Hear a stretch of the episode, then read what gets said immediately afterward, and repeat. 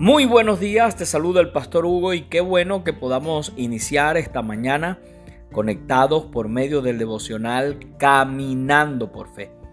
Recuerda que la palabra que Dios nos ha dado para este año está basada en lo que dice 2 de Corintios capítulo 12, versículo 9, donde Pablo después de haberle orado a Dios tres veces acerca de una situación personal que él está viviendo, Pablo dice que cada vez que él oró, Dios le dijo, mi gracia es todo lo que necesitas, mi poder actúa mejor en la debilidad. Así que recuerda que para este nuevo año Dios te dice que su gracia es todo lo que necesitas. Cuando estés enfrentando un momento de crisis, cuando estés enfrentando un momento de dificultad, cuando estés enfrentando un momento de debilidad, recuerda que ese es el escenario perfecto donde la gracia y el poder de Dios actúan de una mejor manera en tu vida.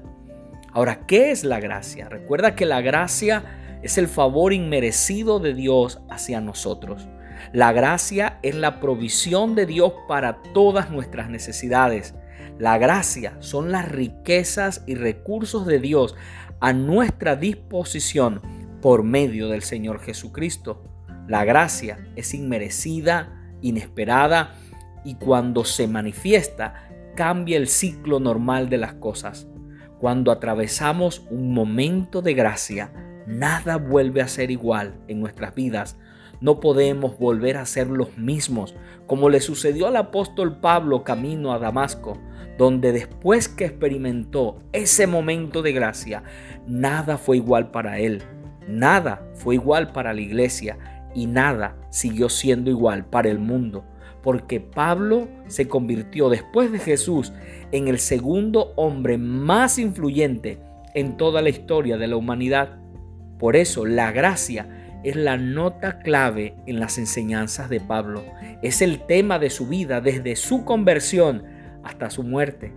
Imagínate que en todo el Nuevo Testamento la palabra gracia aparece unas 150 veces, de las cuales 130 las utilizó el apóstol Pablo. Fue Pablo quien, inspirado por el Espíritu Santo de Dios, dijo en 1 de Corintios 15:10, por la gracia de Dios, soy lo que soy. Por eso, a partir de hoy, quiero compartirte tres aspectos importantes acerca de la gracia que te van a ayudar a entenderla y por consiguiente a valorar la gracia de Dios en tu vida. Y lo primero que quiero decirte es que Jesús es la revelación de la gracia. Jesús es la personificación de la gracia. Hasta que Jesús no vino y murió por nuestros pecados, el ser humano no podía entender la gracia.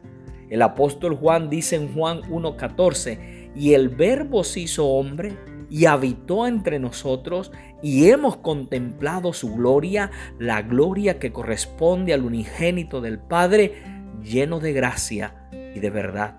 Luego en Juan 1.17 va a decir también, pues la ley fue dada por medio de Moisés, mientras que la gracia y la verdad nos ha llegado por medio de Jesucristo.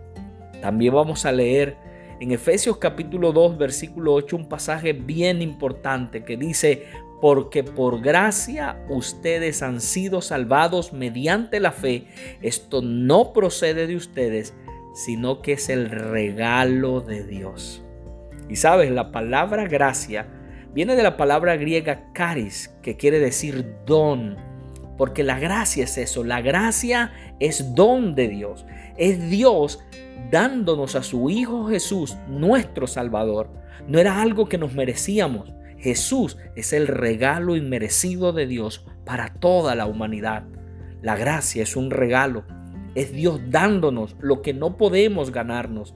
Es Dios dándonos aquello que no nos merecemos. Es Dios dándonos aquello a lo cual no tenemos derecho, pero además que es lo que más necesitamos en nuestras vidas. La gracia es Dios buscándonos hasta que nos haya y luego preservándonos para siempre. Gracia es todo lo que Dios es. Escucha lo que dice Primera de Pedro capítulo 5, versículo 10 al 11, porque nos habla acerca de eso. Nos dice que gracia es lo que Dios es. Y esta, ¿sabes?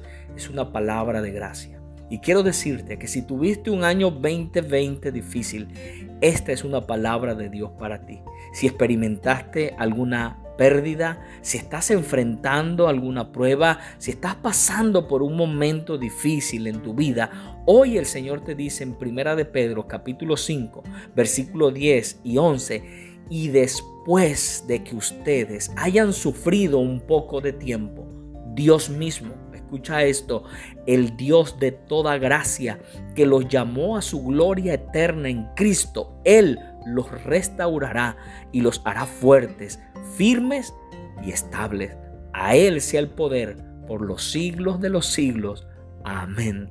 Por eso quiero invitarte en este día para que sigas caminando por fe, que en este nuevo año no te detengas por nada.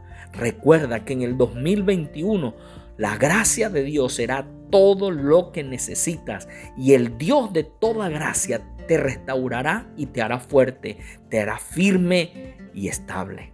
En este año no se te olvide tampoco mantenerte conectado y conectada con Dios, porque recuerda que conectados con Dios, la vida es mejor. Bendiciones.